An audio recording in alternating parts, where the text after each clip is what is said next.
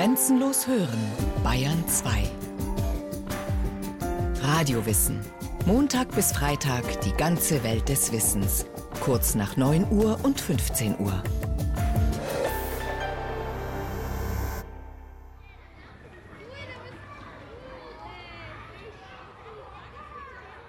Ausgelassen toben die Kinder auf dem Spielplatz umher. Es ist mittags gegen halb zwei. Gleich werden sie von ihren Eltern abgeholt aus dem Kindergarten am Krückau-Park in Elmshorn.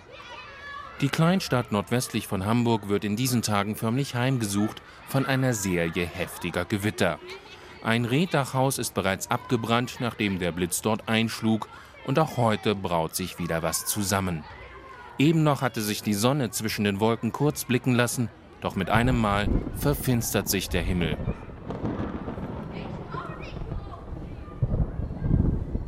Eine dunkelgraue Wolke nähert sich dem Spielplatz. Die Erzieherinnen rufen die Kinder ins Haus, doch zu spät. Es ist noch kein Tropfen Regen gefallen und doch zuckt schon der erste Blitz hervor. Das Verhängnis nimmt seinen Lauf. Wir untersuchen unter anderem auch das Auftreten von Blitzen ohne eine unmittelbare Gewitterlage am Blitzort, sozusagen Blitze aus heiterem Himmel. Die gibt es nämlich auch. Professor Hans-Dieter Beetz von der Ludwig-Maximilians-Universität München beschäftigt sich seit zehn Jahren intensiv mit dem Gewittergeschehen in der Atmosphäre. Dazu zählen auch Blitze, die ohne Regen im Umkreis zu Boden zucken. Allerdings muss natürlich elektrische Ladung in der Luft sein und ein Gewitter muss auch in einer gewissen Entfernung sein. Aber diese Ladungen können über große Bereiche sich ausbreiten und immer wieder auch zu vereinzelten Entladungen führen, die beobachtbar sind. Und darüber weiß man noch sehr wenig. Also es muss nicht gleichzeitig Sturm und Regen und eine Menge anderer Blitze geben. Also die Wolken können durchaus entfernt sein. Blitze und Gewitter bergen noch viele Rätsel. Selbst nach 250 Jahren Blitzforschung weiß niemand, wie sich Gewitterwolken konkret aufladen und dabei Blitze entstehen. Einer von den meisten Experten favorisierten Theorie zufolge entsteht in Gewitterwolken eine elektrische Ladung, weil heftige Aufwinde viele Milliarden von Wassertropfen, Graupel und Eiskristallen umherwirbeln und diese Teilchen dabei ständig gegeneinander stoßen. Dabei entstehen zum einen positive Ladungen, die sich vorwiegend im oberen Bereich der Wolke konzentrieren, und zum anderen negative Ladungen vor allem im unteren Bereich. Durch diesen Prozess der Ladungstrennung baut sich in der Gewitterwolke eine sehr große elektrische Spannung auf, die, wenn sie erst einmal einen kritischen Wert erreicht hat, nur ein Blitz wieder ausgleichen kann. Und das geschieht rasend schnell. Einmal ist es so, dass der Einzelblitz ja in sehr, sehr kurzer Zeit in Millionstel Sekunde stattfindet.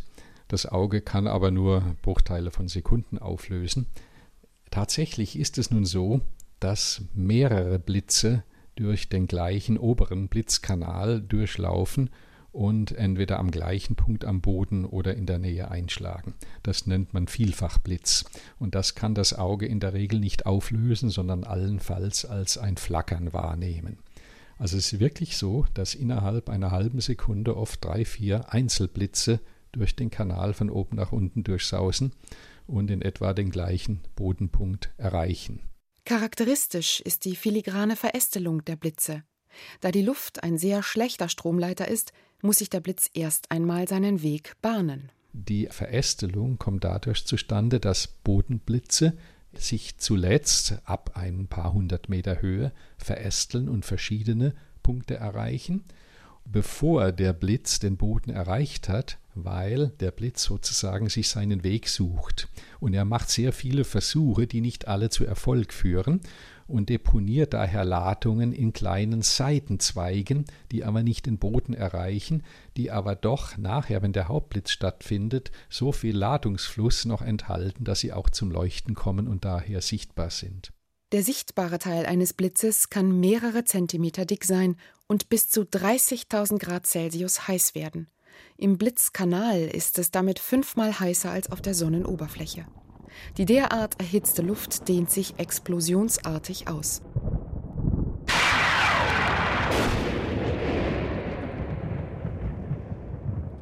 So hatte sich Jens Andersen seinen freien Tag nicht vorgestellt. Der Bankkaufmann will gerade seine beiden Töchter vom Kinderhort in Elmshorn abholen.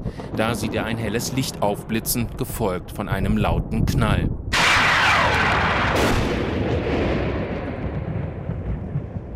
Zunächst denkt Anderson, der Freundin seiner Töchter unter dem Baum sei etwas in der Hand explodiert, wie er später einem Reporter der Elmshorner Nachrichten berichtet. Blitzforscher Hans-Dieter Beetz interpretiert das Geschehen so. Es gibt sogenannte Folgeblitze, dass in einem demselben Blitzkanal mehrere Blitzschläge innerhalb einer Sekunde stattfinden, die am Ende unterschiedliche Bodenkontaktpunkte sich suchen. Und so etwas könnte hier der Fall gewesen sein. Andererseits, wenn man unter einem Baum steht und der Blitz in den Baum einschlägt, dann ist man so nah am Blitzkanal, dass man selbstverständlich Schäden davontragen wird.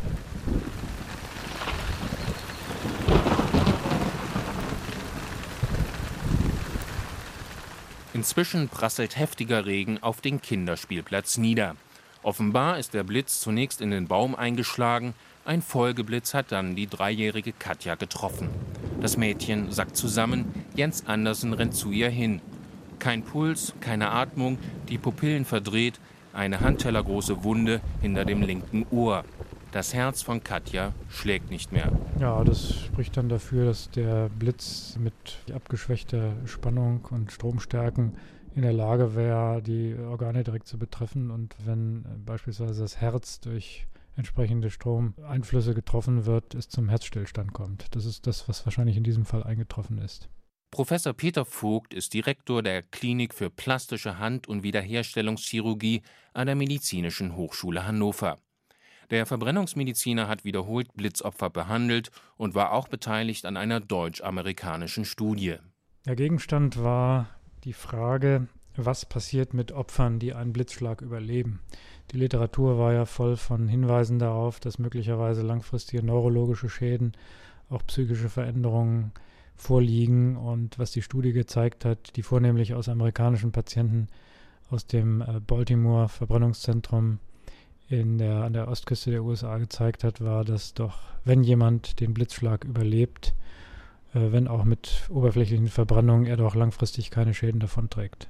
Die Analyse der Daten hat er gezeigt, dass in der Mehrzahl indirekte Beteiligung durch Überspringen von Hitze, von Flammen, aber keine direkten Einschläge vorgelegen haben. Also die äh, Theorie geht davon aus, dass der direkte Einschlag, das direkte Eintreffen des Blitzes zum Beispiel auf den Kopf zum sofortigen Tod führt.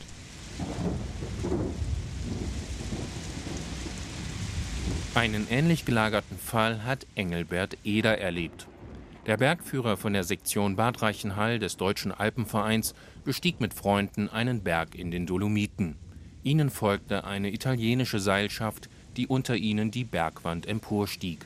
Dann kam plötzlich, wie fast aus dem Nichts, ein Blitzschlag mit einem ganzen dumpfen Krollen dann sind wir umgedreht und erst dann haben wir bemerkt, dass die unten Probleme haben. Und als wir dann zu den Kletterern trafen, äh, haben wir eben gesehen, dass dieser Bergsteiger schwer verletzt im Seil hing. Wir haben dann zusammengeholfen, haben den abgelassen. Leider wissen wir nicht, ob der überlebt hat oder ob er dann gestorben ist. Wir hatten dann leider keinen Kontakt mehr. Er hat noch gestöhnt, also ich glaube nicht, dass er beim Bewusstsein war, aber er lebte auf alle Fälle noch. Die waren unter uns und trotzdem hat der Blitz unten eingeschlagen und bei uns nicht. Die meisten Opfer haben Glück im Unglück, weil der Blitz sie nur in abgeschwächter Form trifft und der Strom nicht durch den Körper jagt, sondern entlang der Körperoberfläche abgleitet. Dann sind zwar Haut und Kleidung zu Teilen versenkt, meist auch das Trommelfell geplatzt, doch das Opfer hat gute Chancen, ohne bleibende Schäden zu überleben.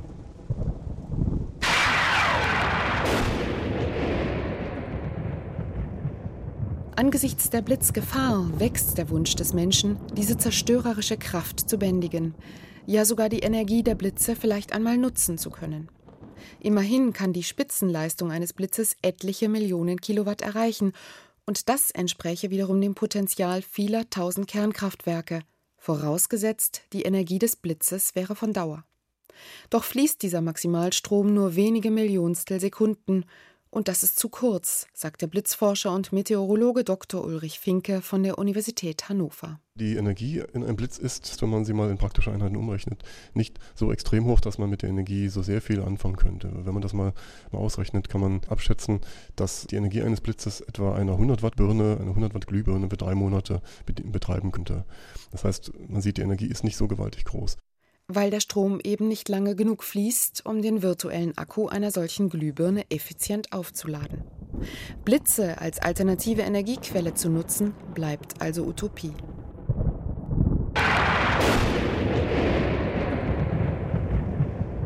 Im Garchinger Forschungsinstitut blickt Hans-Dieter Beetz gebannt auf den Monitor.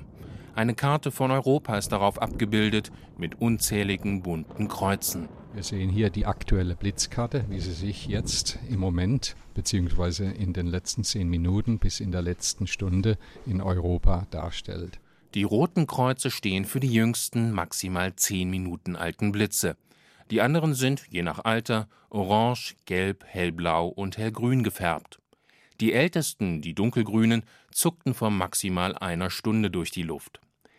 Dieses Kaleidoskop des aktuellen Blitzgeschehens spiegelt den Lauf der Gewitterfronten sehr gut wider, die jetzt gerade über Südeuropa hinwegziehen. Sie sehen, dass wir in einem großen Bogen von Spanien, Frankreich, Italien, Slowenien, Ungarn, Rumänien ein Band von Blitzen haben, was sich zum Teil über den Apennin in Italien bis zum Stiefel hin ausdehnt und in Griechenland fortsetzt.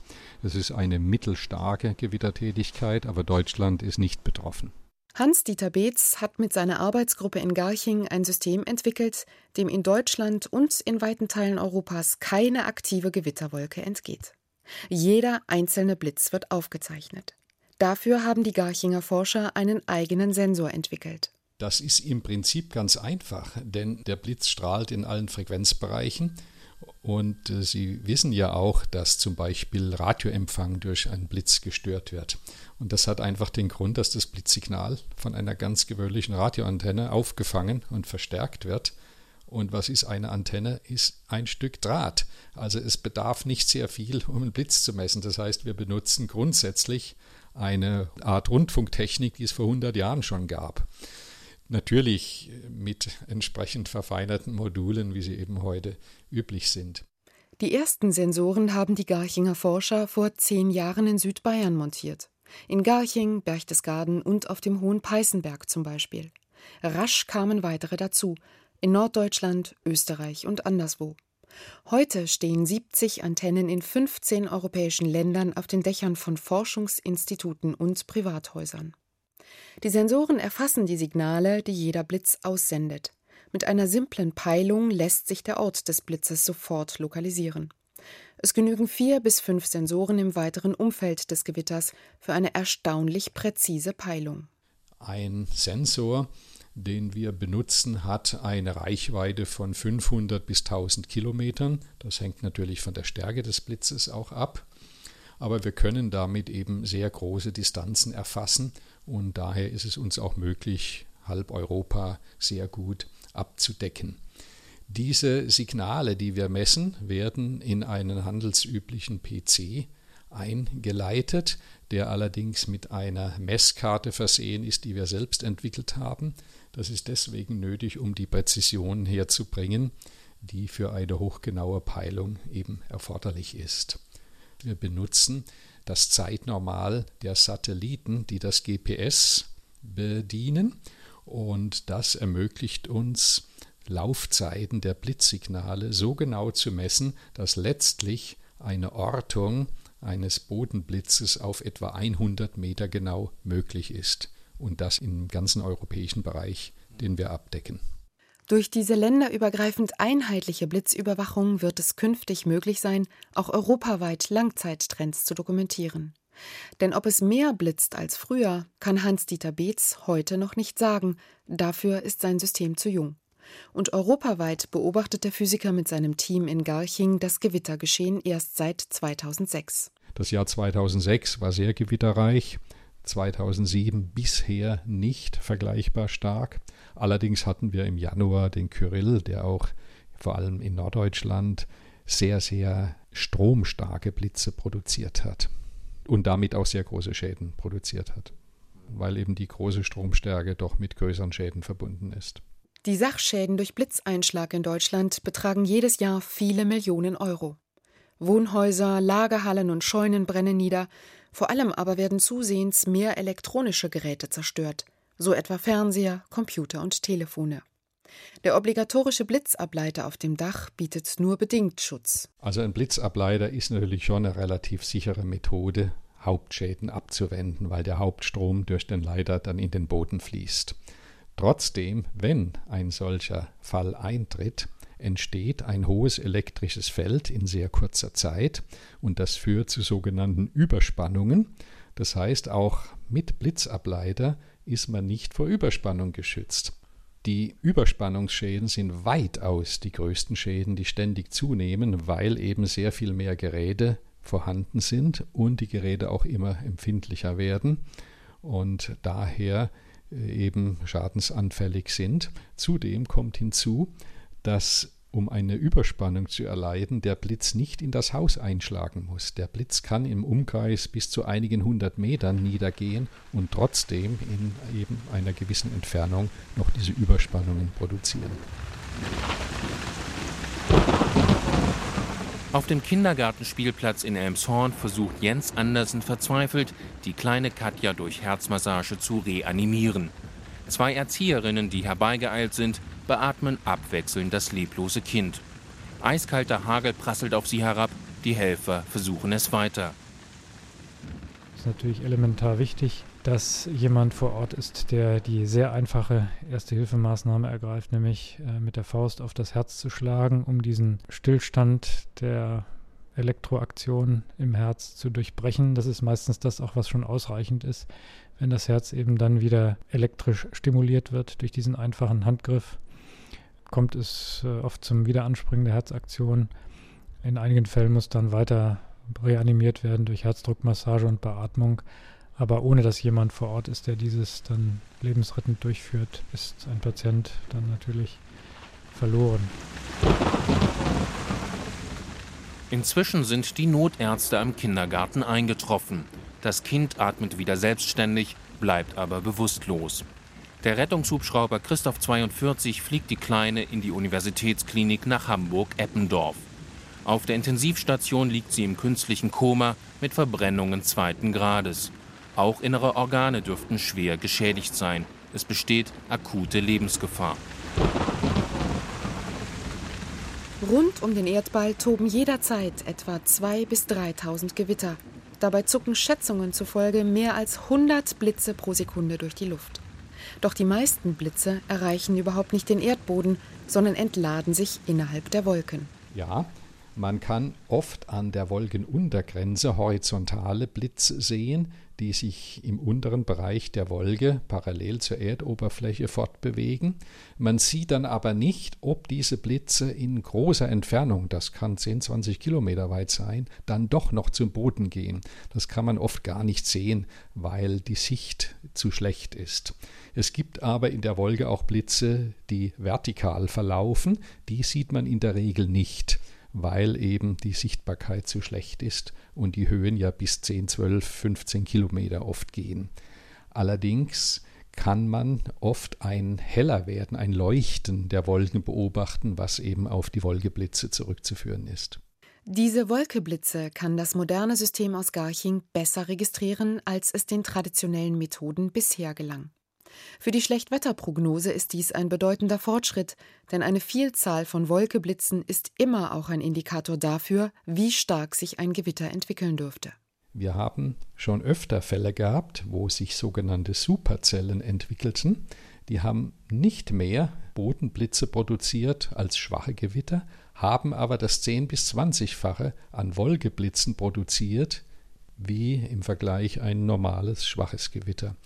Und wenn man also diese stark erhöhte Anzahl von Wolkeblitzen feststellt, dann weiß man, dass ein besonders starkes Gewitter sich gerade entwickelt. Und dann hat man auch noch 10 bis 30 Minuten Vorwandzeit in der Umgebung, Maßnahmen zu treffen.